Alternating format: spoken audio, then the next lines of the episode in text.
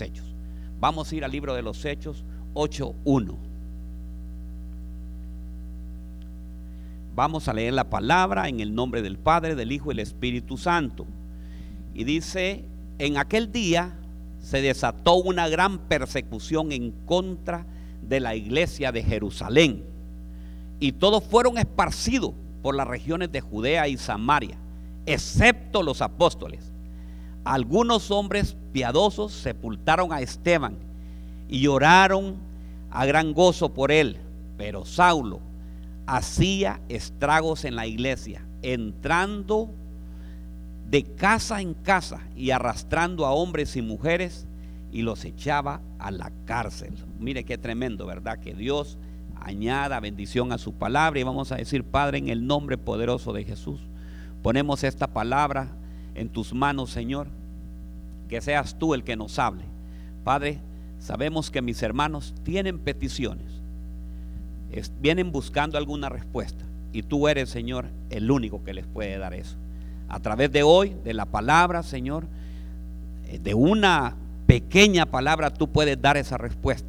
Y te pedimos, Señor, que tú tomes control desde este momento hasta el final.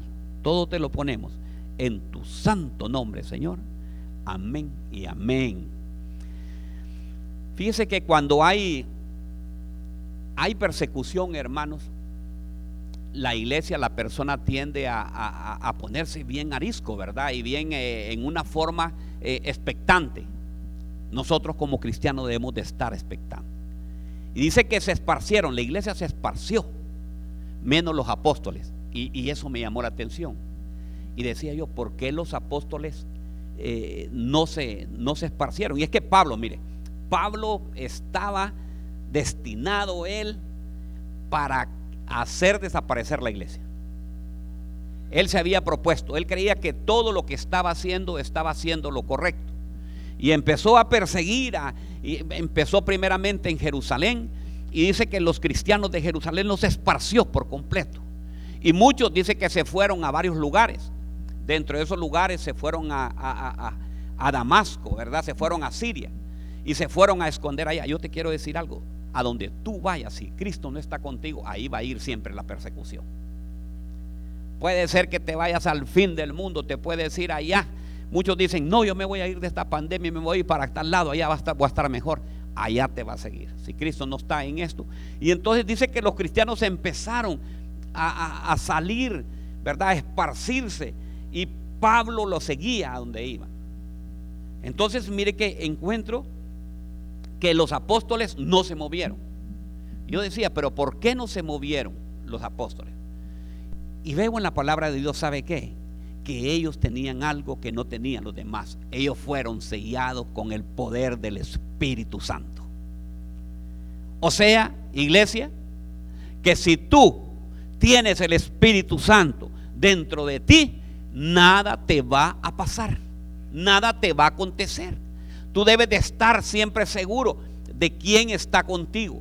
Tú debes de estar seguro que Cristo Jesús está a tu lado, que Él está mandando a acampar, que Él está mandando siempre, manda a sus ángeles para que te cuiden. Entonces, miramos que, que Pablo atacaba por todas las regiones. Andaba con una persecución tremenda. Seguía a los seguidores de Jesús. Hermanos, si ahora nos están siguiendo, hermanos, también. Todo lo que nosotros hablamos, mire, todo se permite ahora. Se permite que usted pueda hablar de esto, puede hablar de lo otro, pero menos de Cristo Jesús. Y cuando nosotros hablamos nos critican, hermano. Cuando nosotros empezamos a decir alguna cosa, no, es que no, estos no tienen, estos son diferentes, estos no tienen amor. Cuando no se habla la palabra, porque ahora lo que se quiere es un mensaje acomodado a lo que diga nuestro, a lo que se adapte a su vida. Ya no lo que se hable acerca de eso. Pablo estaba, Saulo estaba destinado a hacer desaparecer la iglesia. Dice que él fue el partícipe de la muerte de Esteban. Él fue partícipe cuando a él lo apedrearon. Y él quedó, como se llama, eh, callado.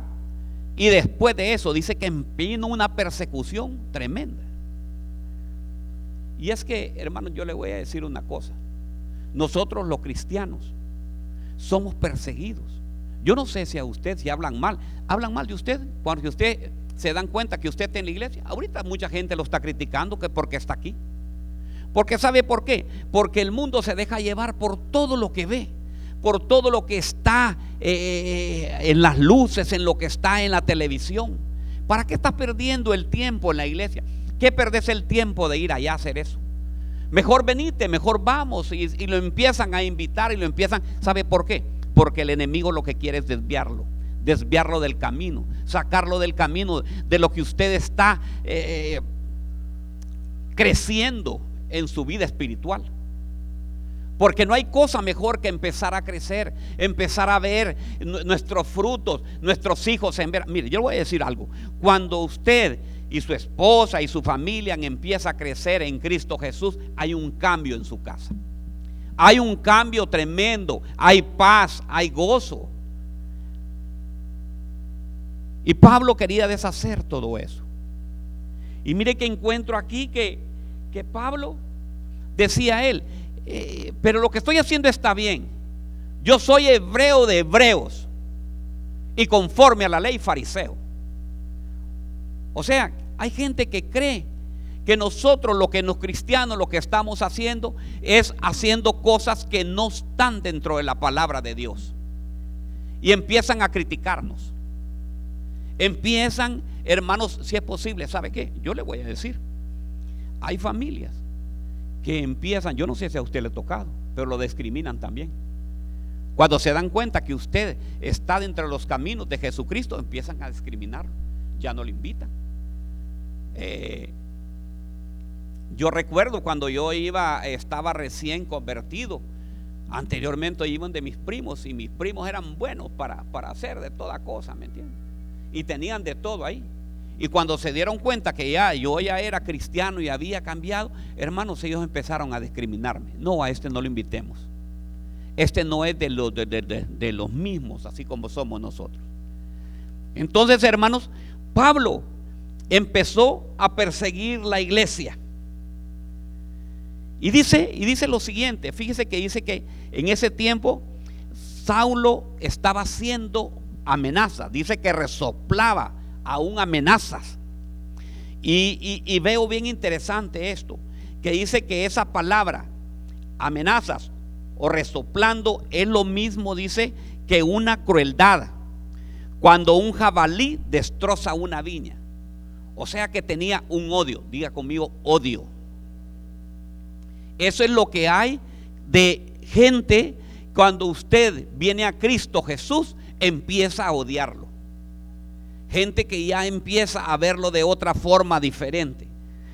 Y dice la palabra de Dios en Hechos 9.1, dice, Saulo respirando todavía amenazas de muerte contra los discípulos del Señor, fue al sumo sacerdote y le pidió cartas para la sinagoga de Damasco, para que sí, en, para que si encontraba algunos que pertenecían al camino, tanto hombres como mujeres, los pudiera llevar atados a Jerusalén.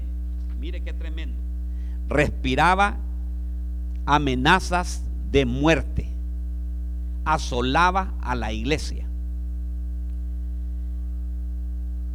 Pablo se daba cuenta que había una persona en una casa, que había alguien que era cristiano, inmediatamente lo llevaban y lo llevaban presos. Se presentaba, dice que al Cenedrín se presentó yo imagino que cuando se presentó él ante, ante ellos y les dice, bueno, ustedes no están haciendo nada. Demen a mí las cartas para ir a traerlo. Y dice que el Cenedrín le dio todas las cartas para que Pablo pudiera hacer estos viajes. Y se fue, hermanos, y va en camino y va buscando. Y es que, mire, yo le voy a decir, la persecución contra la iglesia viene y viene más fuerte cada día más. Yo recuerdo que hace unos dos, tres años la pastora en, la escuela me vino contando y que le dijeron uno de los eh, supervisores, no sé qué era, que ahí eh, la cadena era, pastora, que te decían que era como un símbolo de, eh, de ofensa. La cruz, la cruz era un símbolo de ofensa y de amenaza. ¿Se puede imaginar que usted no va a poder andar ni una, nada? Y van a empezar a perseguirlo. Pero sí pueden hacer cualquier otra cosa y eso es válido.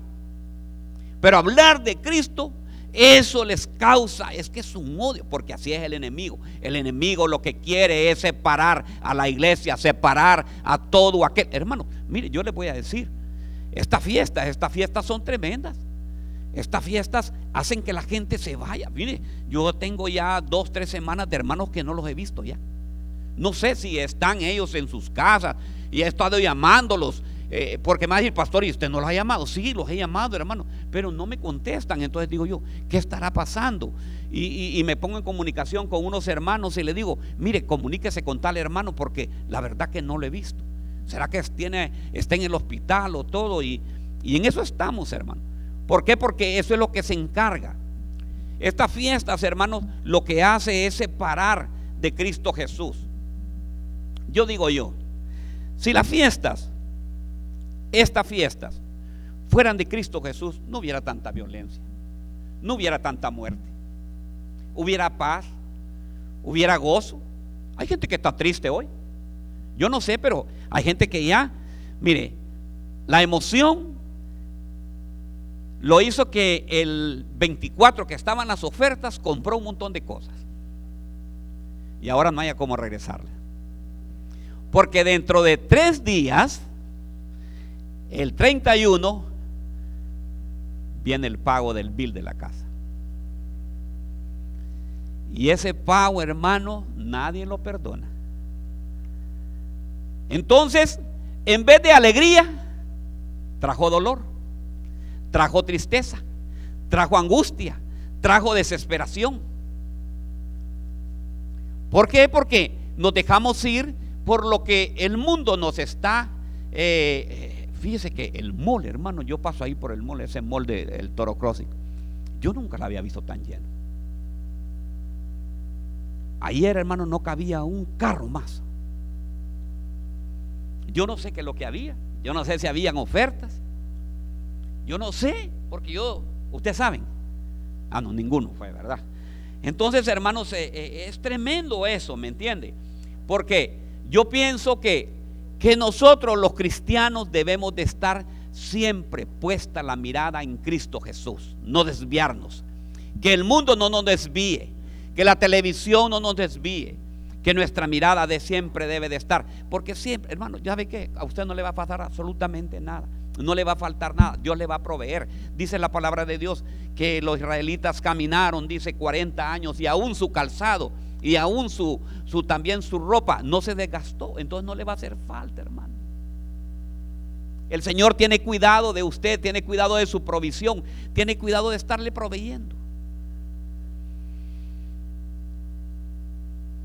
Yo imagino Pablo que dice, yo soy dispuesto a ser verdugo de todos los cristianos. Pero lo más precioso es que, que yo veo aquí que Pablo andaba, dice, óigame bien, como un jabalí salvaje que destroza una vid, una fiera que descuartiza.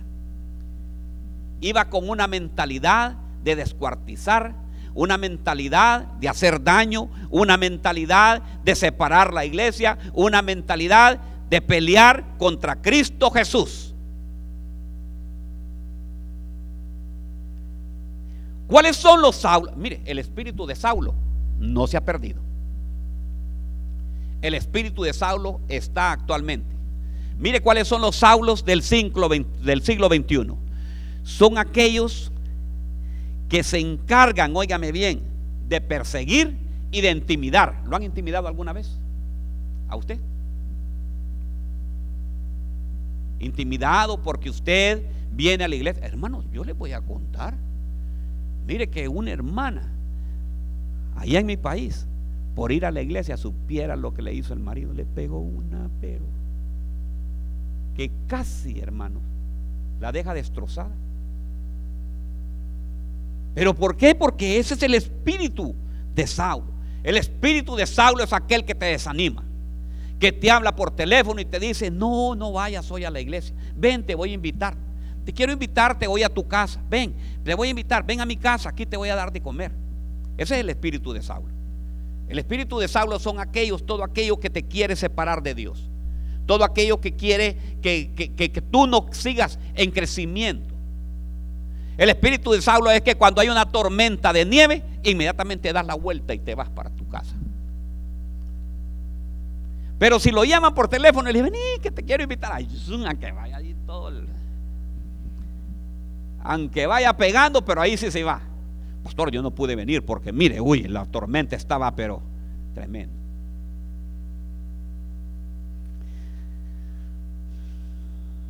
Saulo, el espíritu de Saulo es un odio para todos los cristianos. Y eso es lo que está aconteciendo. Pero vamos a, a Hechos 9.3. Y mientras viajaba, mire, mire, mire lo que aquí viene lo precioso. Y mientras viajaba, al acercarse a Damasco, de repente resplandeció a su alrededor una luz del cielo. Al caer a tierra, oyó una voz que le decía, Saulo, Saulo, ¿por qué me persigues?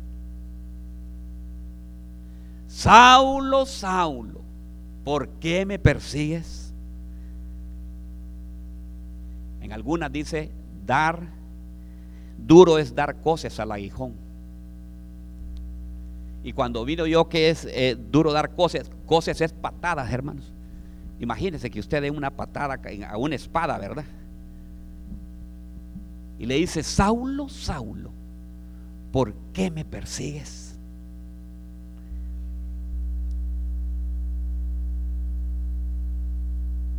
Y yo me imagino qué tremendo, qué experiencia más terrible. Dice que fue en este pasaje, relata la conversión más famosa que ha habido, hermano. La conversión más famosa es la de Pablo. Porque aquel que era como una fiera, aquel que era una fiera, aquel que venía a deshacer la iglesia, hermanos, en ese momento cae a tierra y cae arrepentido. Y dice él, ¿verdad? Dice él, eh, eh, Saulo, ¿por qué me persigue? ¿Quién eres tú? Dice él. ¿Quién eres tú? Y miro algo bien importante, que dice que, que Pablo no conocía nada del Señor.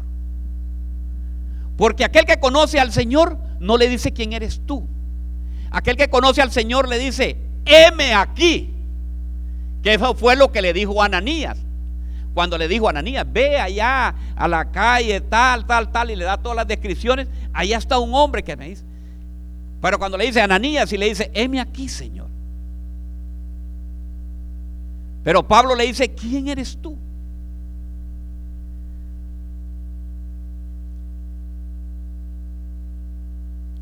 Porque Pablo lo único que conocía, ¿sabe qué? Es otra cosa que quiero hablarle. Pablo lo único que conocía era ser un religioso. Porque Pablo decía, soy hebreo de hebreos y conforme a la ley, fariseo. Fariseo es todo aquel hermano que va a la iglesia por religión porque tiene que ir, porque encuentra un compromiso, porque dice, tengo que ir yo a la iglesia. El cristiano no, el cristiano es aquel que tiene una relación a diario con Cristo Jesús. Cuando tú tienes una relación, tú conoces a Cristo. Tú lo empiezas a conocer, no le empiezas a decir quién eres tú, sino que heme aquí, Señor. Y el Señor empieza a darte y te empieza a dar, te empieza a dar revelación. Te empieza a dar muchas cosas. Cuando vienes a Cristo, eres nueva criatura. Las cosas viejas pasaron y, y ahora todas las cosas son hechas nuevas.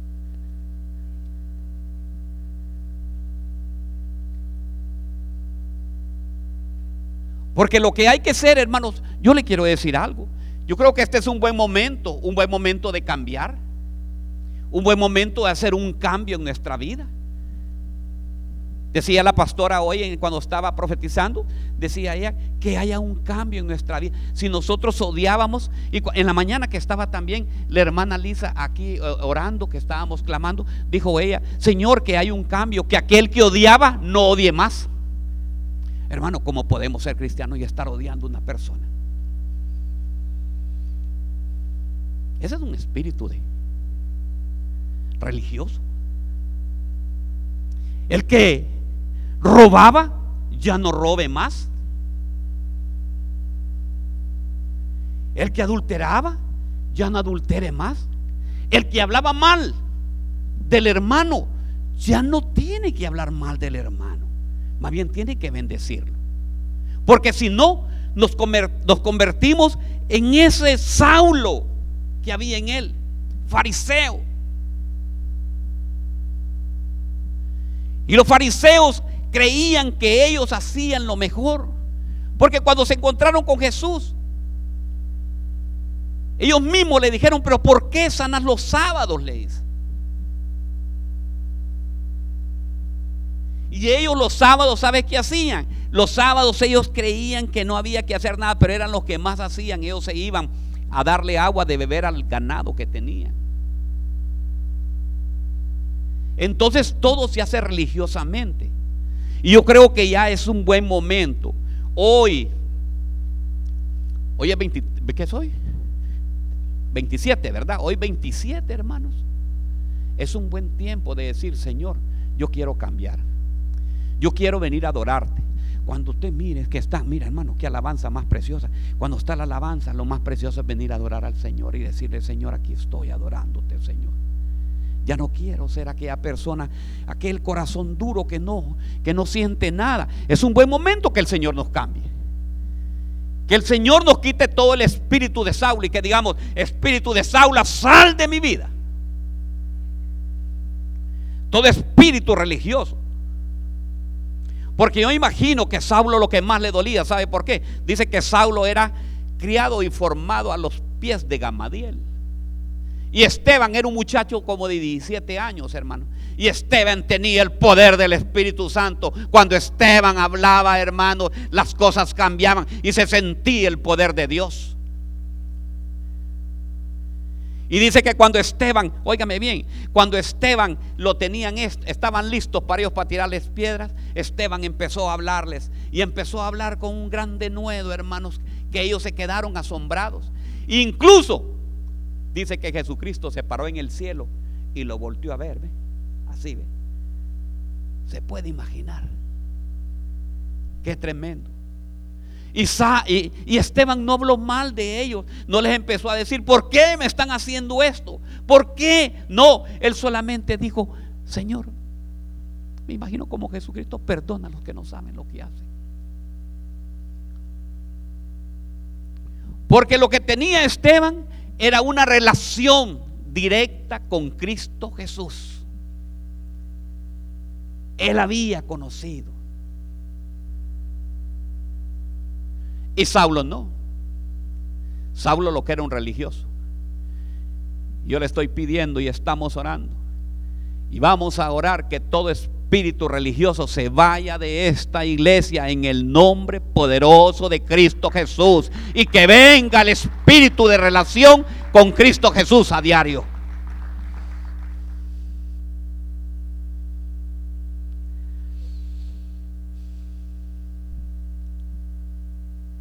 Tenemos que aprender, hermanos, a tener una relación con Dios. Tenemos que empezar a venir nuevamente, tenemos que hacer un cambio, tenemos que tener un nuevo comienzo con el Señor. Y decirle, Señor, yo quiero cambiar, yo quiero más de ti, quiero crecer más de ti, quiero estar más en tu presencia. Hermano, Oye, me quedé asombrado, le venía contando a la pastora y me dice la pastora, ¡Ah! ni quiera Dios, me dice. Y que dice un científico que no solamente viene, dice, no se pongan, imagine qué noticias lo que nos dan a nosotros, hermano. No se pongan tan alegres, dice. Por esa pandemia que ya va a terminar, porque vienen otras. Ay, Dios mío, digo. Esas son las noticias que nos dan a nosotros. Eso es lo que recibimos nosotros a diario. Óigame bien. Pero usted, si es un buen cristiano, le puede decir, caerán a tu lado mil y diez mil a tu diestra, más a mí, pero dígale usted, más a mí no llegará. ¿Sabe por qué? Porque usted tiene confianza en Cristo Jesús. Pero imagínense que viene otra pandemia y que van a empezar a hacer, y estaba leyendo, y léalo si quiere usted, que van a empezar a hacer casas, dice, abajo de la tierra, ahora se van a hacer, ahora vamos a estar como los, como los topos. ¿Quiénes más se esconden bajo la tierra? Bueno, como esos animales, hermano. ¿Qué le parece? Y hay gente que empezó a hacerlas, que ya están haciendo eso. Entonces dice, hermanos, que, que Esteban era un joven que tenía el poder del Espíritu Santo. Yo bendigo a los jóvenes de aquí de la cosecha porque tienen un poder del Espíritu Santo. Hermanos, miren, cuando yo, fíjense los jóvenes ahí me dejan a mí, uy hermanos, mire, cuando usted va a la clase ahí y cuando oye estos jóvenes preparados en el poder, estos no los van a mover nadie, hermanos. Hoy estaba orando y decía, Señor, siga que los jóvenes sigan creciendo cada día más. Porque no los va, ¿qué circuito? ¿Cómo que llama el circuito? Guadalupe Reyes, que los va a mover. No, hermano. ¿Qué? Ellos tienen puesta la mirada en Jesús, autor y consumador de la fe.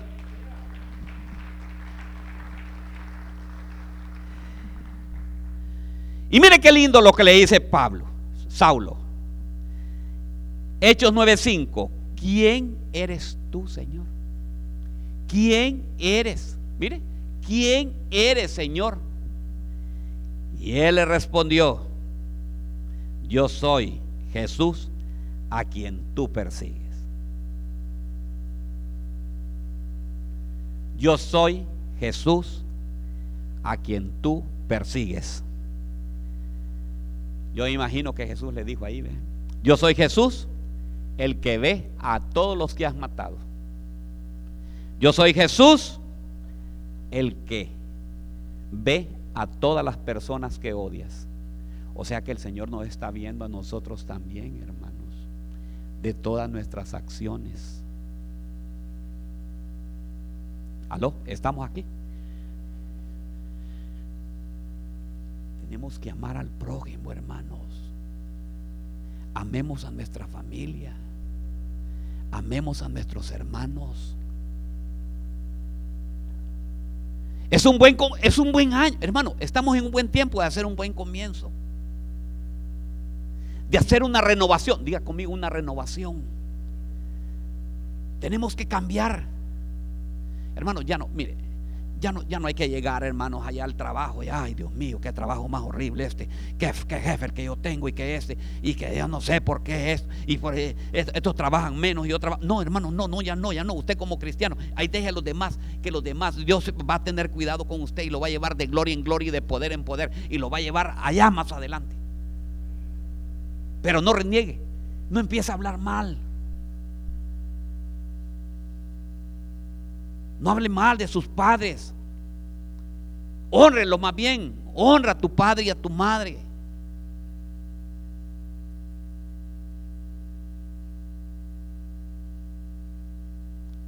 Padres, no hablen mal de sus hijos. Esposos, no hablen mal de sus esposas. Ámenlas. Esposas, hablen bien de sus maridos. Diga que, que hombre más precioso, más guapo el que yo tengo. Véalo con ojos de la fe, hermano. Tenga fe.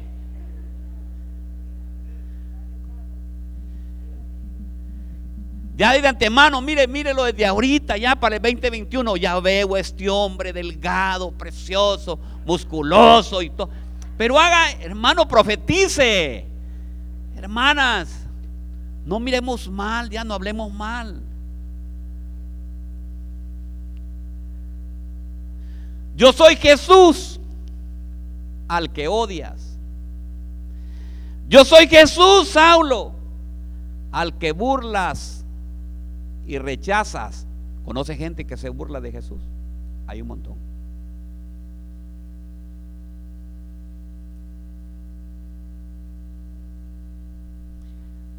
Tenemos que hacer un cambio.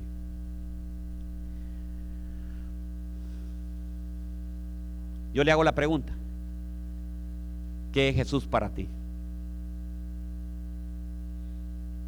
¿Qué es Jesús? Diga usted la pregunta. ¿Qué es Jesús para mí? Él es mi Salvador. Él es mi roca fuerte. Jesús es mi sustentador. Él es el que, el que le va a proteger de toda enfermedad. Así lo dice la palabra de Dios. Ya le dije yo que no es Fauci. ¿verdad? Porque todos, hermanos, tenemos la mirada sobre Fauci.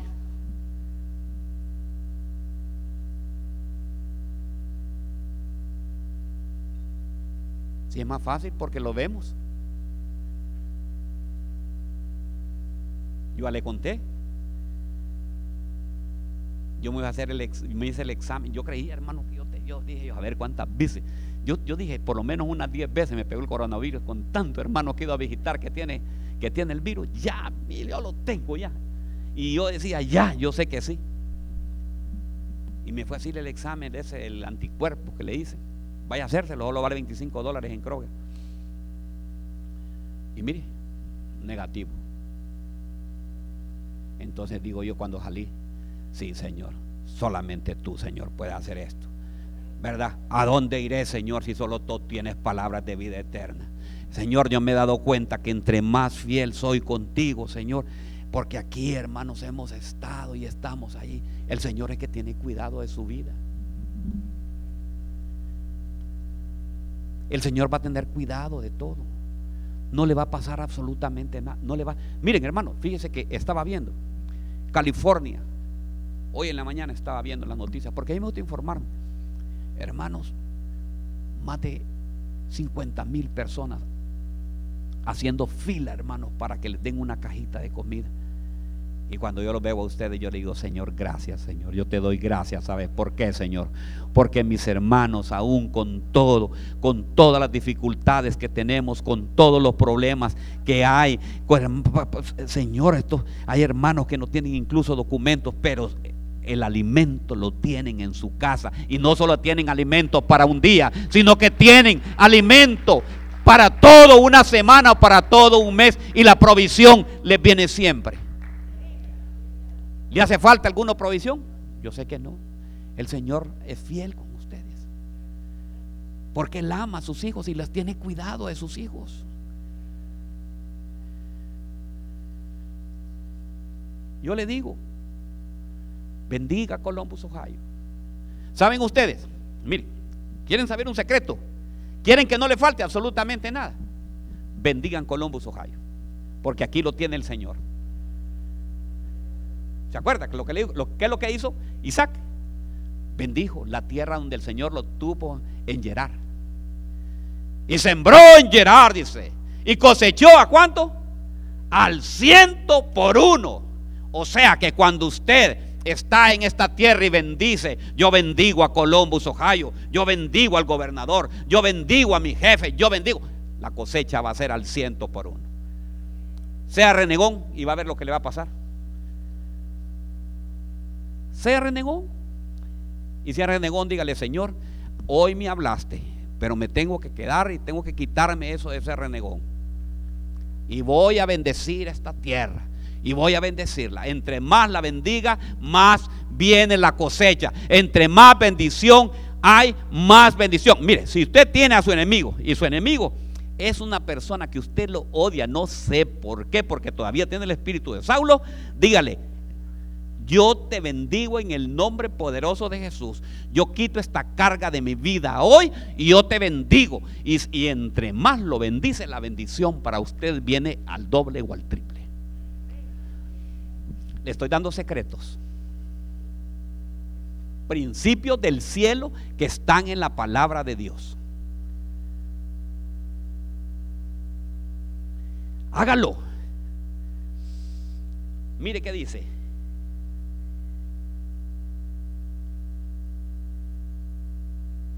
Jesús es un aguijón, hermano, para todos aquellos que quieren hacer el pecado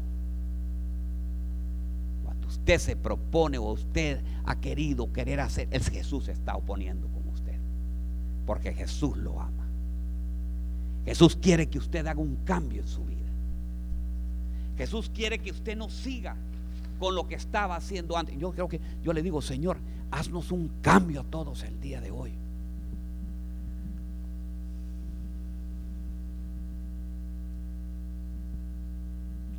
Yo me imagino, hermanos, que cuando cae Pablo, mire, cuando cae Pablo, hermanos, después de sentir, después de sentir, oígame bien, después de estar con aquella persecución, hermano, y fíjese que yo no veo muchas cosas ahorita como, como lo que está sucediendo actual. Persecuciones, hermanos, tremendas.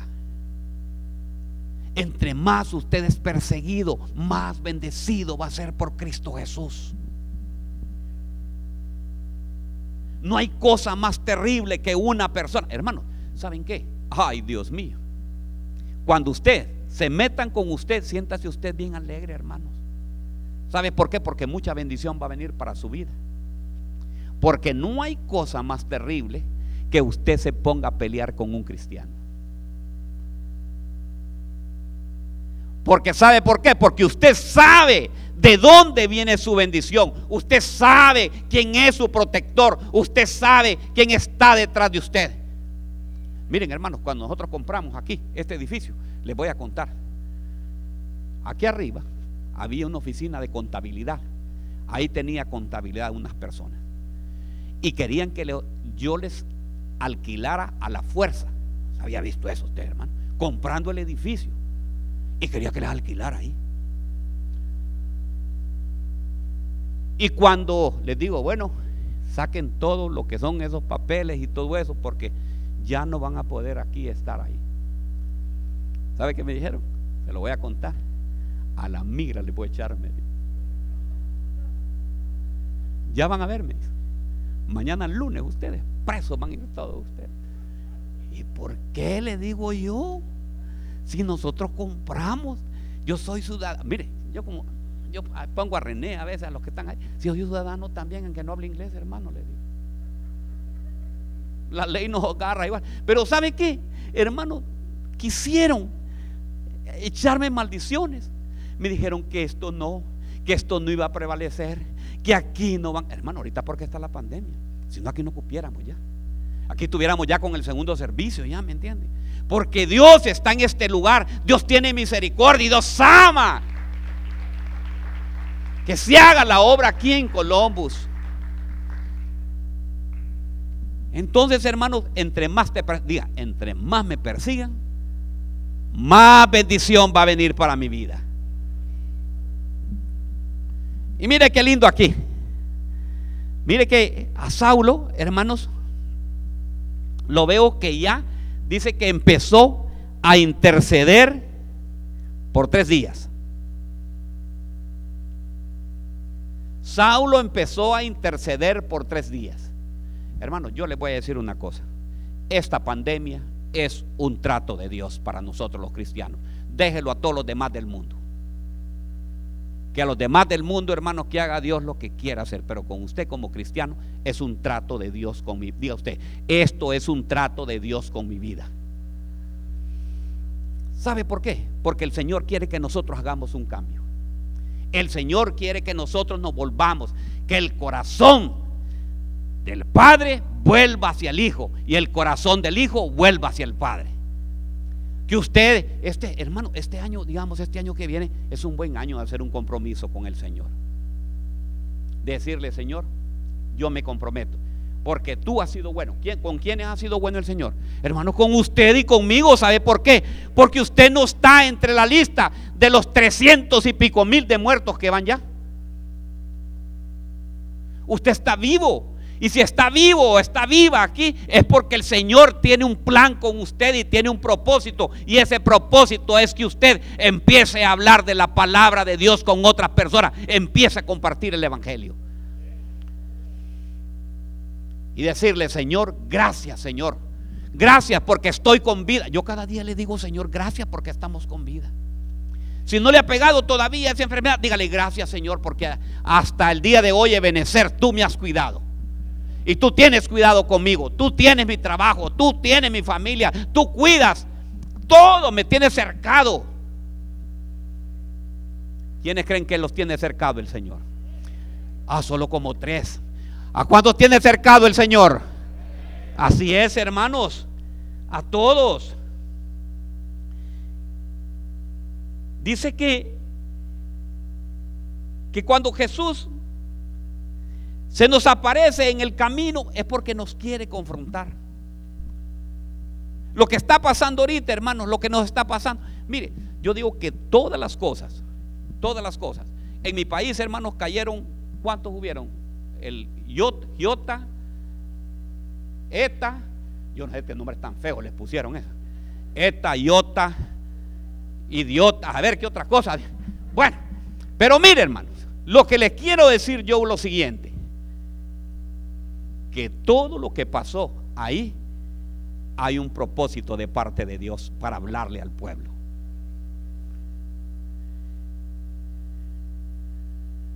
El Señor lo que quiere, el Señor va a bendecir a todos estos países que le cayó eso. El Señor va a bendecir a Guatemala, va a bendecir a Salvador, pero lo que quiere, ¿sabe qué? Que hayan un cambio, que vuelvan el corazón nuevamente hacia Él. Quiere que haya un nuevo, un nuevo, un nuevo comienzo en todos esos países y que se busque directamente a Él. Que el corazón de todo un pueblo sea para Dios completamente.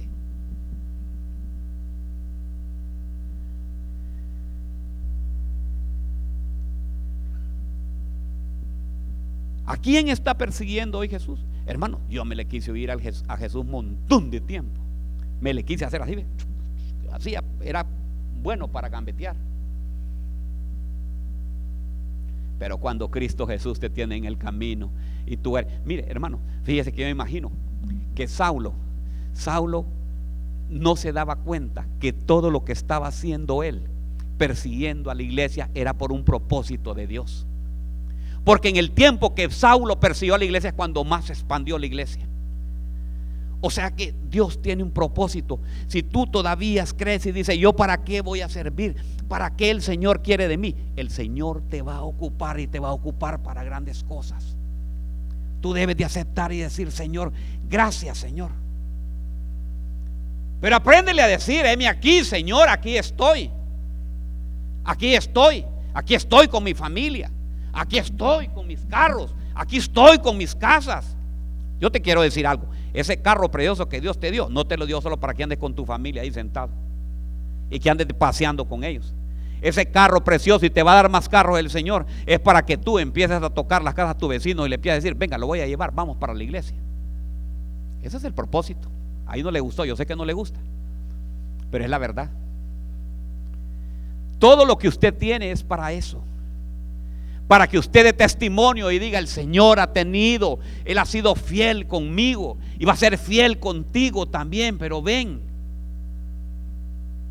Ya volteó a ver al lado izquierdo y al lado derecho. ¿Quién de los hermanos ha dejado de venir? Y fíjate, me lo dicen, le voy a contar. Mire qué precioso. Pastor, no ha venido tal, no ha venido tal, no ha venido tal, no ha venido tal. Y son como 10, 15, 20. ¿Y usted qué ha hecho? No, yo solamente le quiero decir, me dice. Ahí vea usted qué hace, me dice. ¿Ah? ¿Por qué no va usted? No, tenemos, porque no tenemos talento, hermano. Si no le iría, compre un talento y vaya, dígale, hermano, yo tanto lo quiero, mire que aquí le traigo. Vaya, pase por algún lado. Para que el Señor mire que todo lo que usted tiene también es para que lo comparta con ellos. ¿Me están escuchando? ¿Estamos aquí, iglesia? Ok. Ya saben. Los de Liz, vayan, mire a ver quién no ha venido. Yo voy a ir, voy a pasar por donde el nombre tenemos que ir a traer.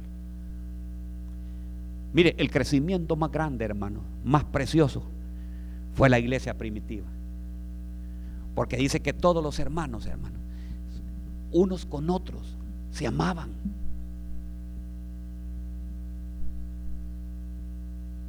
Unos con otros miraban el, el mal del uno era el mal del otro. miraban que si había un problema, un hermano que no tenía alimento, venían y le llevaban alimento. El hermano o la hermana tenían problemas en su matrimonio, iban y se empezaban a aconsejarlos y, y volvían nuevamente. Había, hermanos, un problema, óigame bien, entre discordias, entre hermanos, y ahí iban y los ponían y los venían y los llamaban y los hacían consolarse nuevamente. Ahora no, hermano. Ahora forman grupos. Un grupo está allá. El otro está aquí.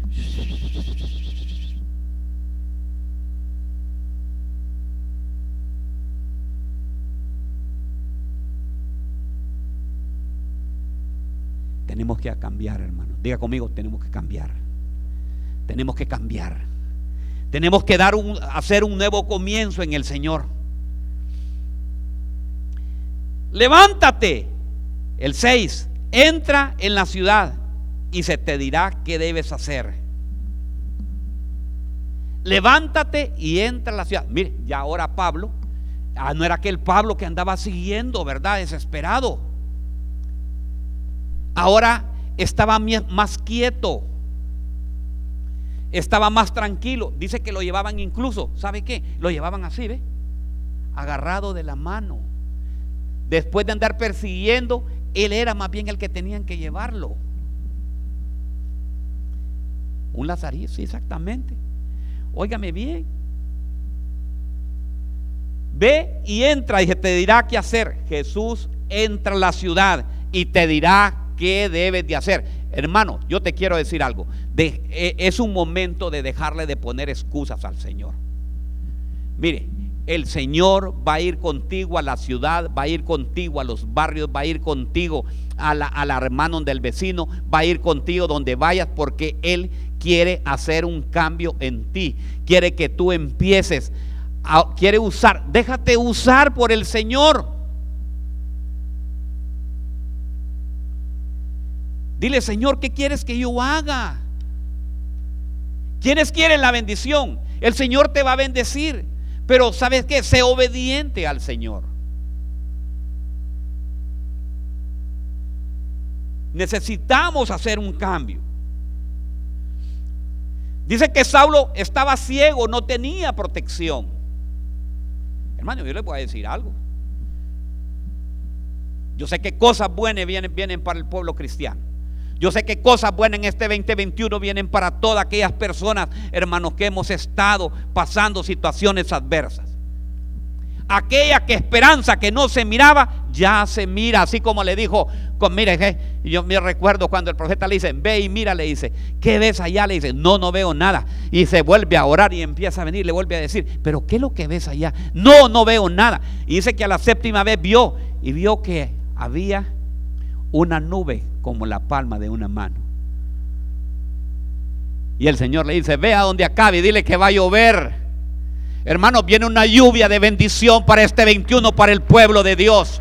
Todo aquello que tú has estado esperando, el Señor te lo va a resolver.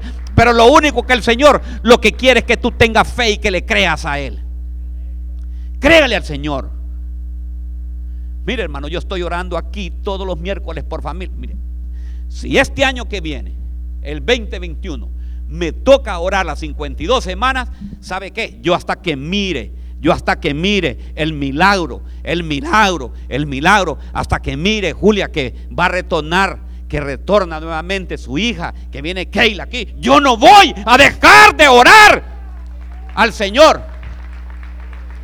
Hasta que yo mire, óigame bien, que yo mire qué va a hacer el Señor por Alice, yo no voy a dejar de orar por Alice durante todo el año 2021. No voy a orar. No voy a dejar de orar y pido a los familiares que me ayuden también a orar. ¿Por qué? Porque tenemos que estar, óigame bien, pidiéndole al Señor. Tenemos que esperar, tenemos que ser, óigame bien, tenemos que ser personas que van a interrumpir, que dicen, no, Señor. Si muchas personas, hermanos, son intensivos para hacer las cosas para el mal, ¿por qué nosotros no podemos tocar el corazón de Dios en este 2021? Sí lo podemos tocar. Sí lo podemos tocar. Puede pasar enero. Puede pasar febrero. Puede pasar, oígame bien, los meses. Porque así es el enemigo. El enemigo no va a querer muchas veces que nosotros demos, ¿sabes qué? Que nosotros ya dejemos de orar y dijimos, ya ves, el Señor no te oye. El Señor no te escucha. El Señor no, no, así vienen, te vienen los, los, los mensajes de Satanás. El Señor no te escucha ya. Pero ¿sabe qué? Tenemos ejemplos en la Biblia que le dijo, Daniel, ¿sabes qué? Tus oraciones fueron escuchadas. Lo único le dice, que allá el príncipe de Persia y el príncipe de Grecia se oponen para que recibas el milagro. Iglesia, yo te quiero decir, podrá haber un príncipe de Persia, podrá haber un príncipe de Grecia que se está oponiendo a que venga ese milagro. Pero yo te digo, iglesia, cree, cree que el Señor lo va a hacer. Insiste, insiste, insiste y siga insistiendo que esa respuesta viene. Créele, créele al Señor. Dice que Saulo se levantó del suelo y aunque sus ojos estaban abiertos, no veía nada. Y llevándolo por la mano lo trajeron a Damasco. Estuvo tres días sin ver y no comió ni bebió. Dígame usted, hubo un comienzo nuevo en Pablo. No era aquel que andaba persiguiendo. No era aquel que le echaba la mira. No era aquel que le estaba... Hermanos, ahora andaba ya Pablo estaba diferente. Lo llevó a Damasco. El odio que tenía Saulo ya se había quitado. El odio que tenía, el odio que había en él estaba desapareciendo. Ya las cartas que traía ya no le valían para nada. Dependía más de una persona. Y eso sabe quiénes son. Son aquellas personas soberbias que el Señor los está bendiciendo. Y después, hermanos, empiezan así, mire, a subírseles todo y, ya.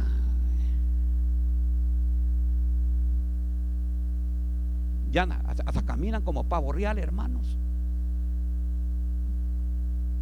sin darse cuenta que el Señor en un minuto te puede quitar. Mira, Pablo, Pablo hermano era apóstol, criado a los pies de Gamadiel, sabía de la palabra de Dios, tenía el respaldo de todo un gobierno, el gobierno romano lo estaba apoyando.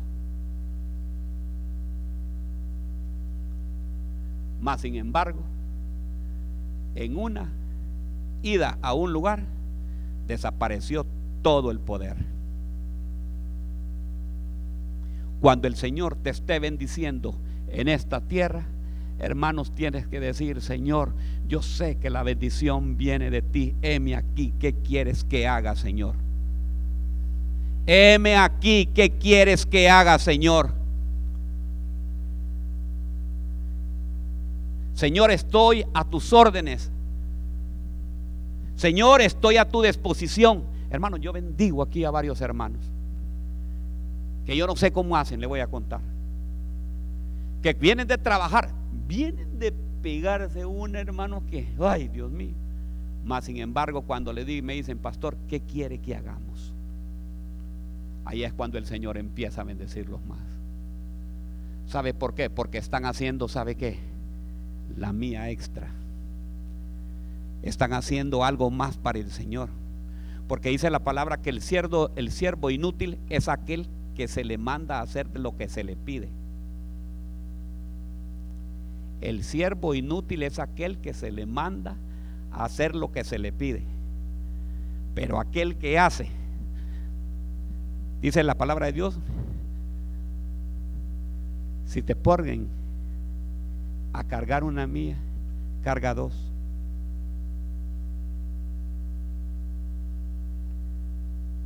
O sea, esa es la mía extra. Aquella persona que viene de trabajar y me dice, pastor, voy a, voy a, voy quiero, quiero limpiar la cocina hoy. Pero que sale de su corazón. Que sale, es en ese momento cuando el Señor dice, porque ¿sabe qué? Esta iglesia no es mía, hermano. Esta iglesia es del Señor. En esta iglesia, qué sé yo, quién sé yo, puede ser Aarón, puede ser cualquiera de los jóvenes, puede ser Wilson. Después de que la pastora deje de predicar, van a predicar ellos. Puede ser Melissa, puede ser, qué sé yo, quién va a predicar acá. Son ellos, ellos van a continuar con esto, porque aquí es la obra de Dios, esta es la casa de Dios. Pero la casa de Dios tiene que estar con excelencia. Tienes que venir y decirme aquí, Señor. Mire, no hay cosa más preciosa, hermano, que lo que a usted le duele es lo que tenga que hacer. Digamos, venir y traer aquí, mire, uno de esos rollos y empezar a limpiar cada mes, pero sin murmurar. Ay, qué lindo, Señor. Me gozaré, me gozaré, me gozaré, me gozaré en Jehová. Ahí en el parqueo, hermanos, estar ah, en ese hielo ahorita, se puede imaginar.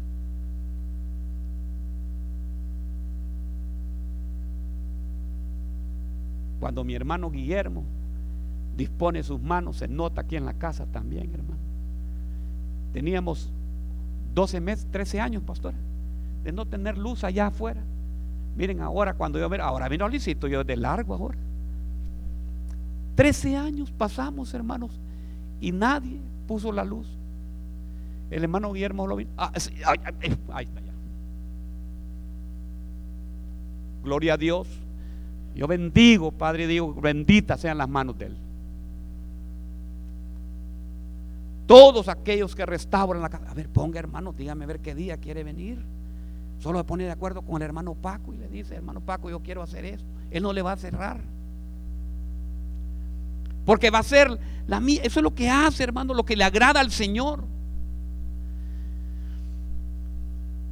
Dice que lo llevó a Damasco lo llevó a que se fuera a tierra. Muchas veces es bueno que nos tire el Señor y que nos lleve a tierra. Ir a tierra y que nos que el Señor mire cómo estamos, ahí es donde nosotros empezamos a apreciar. Es bueno, nos cae bien. Dice que Saulo empezó a interceder por tres días. Jonás también intercedió por tres días también. Óigame bien, ya terminé hermano, ya no me queda tiempo. El último, ya le voy a decir. Tengo más que predicar, pero no me queda tiempo. Había en Damasco, dice, cierto discípulo llamado Ananías.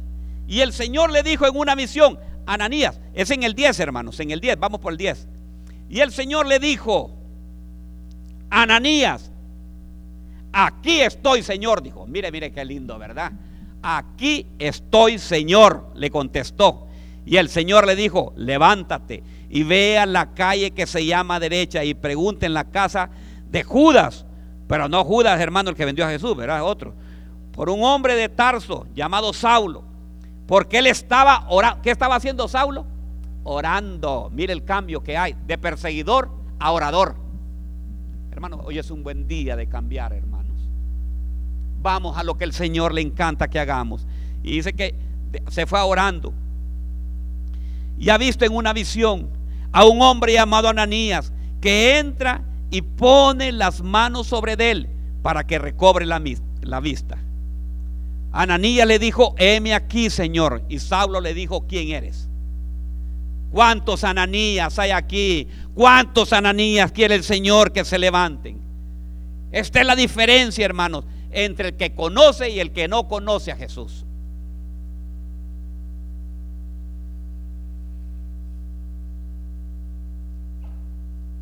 Y mire lo que me encanta. Aquí voy a cerrar, hermano. Tengo más que predicarle, pero no aquí. Mire lo que me encanta. Que Ananías, hermanos, no se vuelve a escuchar más en la palabra de Dios. Pero nos da un ejemplo de obediencia. Porque Ananías le dice, Señor, yo tengo miedo de ese hombre. Ese hombre que voy a orar yo es el hombre que se ha encargado de desaparecer a la iglesia. Es el que los deshace, los mata y todo. Señor dice, ve Ananías, útil, útil va a ser para mí este. O sea, hermanos, por muchas cosas malas que hayas hecho, el Señor te ocupa aquí dentro de su ministerio. Por muchas cosas malas que tú creas que tú has hecho, el Señor va a borrar todo eso. Y Ananías dice que fue Ananías. Y ve y ora y le quita toda la ceguera que tenía Pablo. Porque Pablo lo que tenía era una ceguera, imagínense. No tenía visión. No sabía lo que estaba haciendo contra Jesús. Hoy es un buen día, hermanos, para venir y decirle al Señor, Señor Jesús, yo quiero cambiar. Yo quiero renovar hoy mi vida. Ya no quiero ser la misma persona de antes. Yo quiero cambiar. Yo quiero ser una persona útil para ti. No quiero ser como Saulo, que era un religioso. Yo no sé cuánto tiempo tú tienes aquí de estar viniendo a la iglesia y sin embargo todavía no has conocido al Señor. Porque se conoce al Señor hasta cuando tú lo aceptas y lo dejas entrar en su corazón. Yo voy a hacer un llamado el día de hoy. Y también lo que me están viendo en las redes sociales. Si aceptas al Señor Jesucristo, le pones después un like.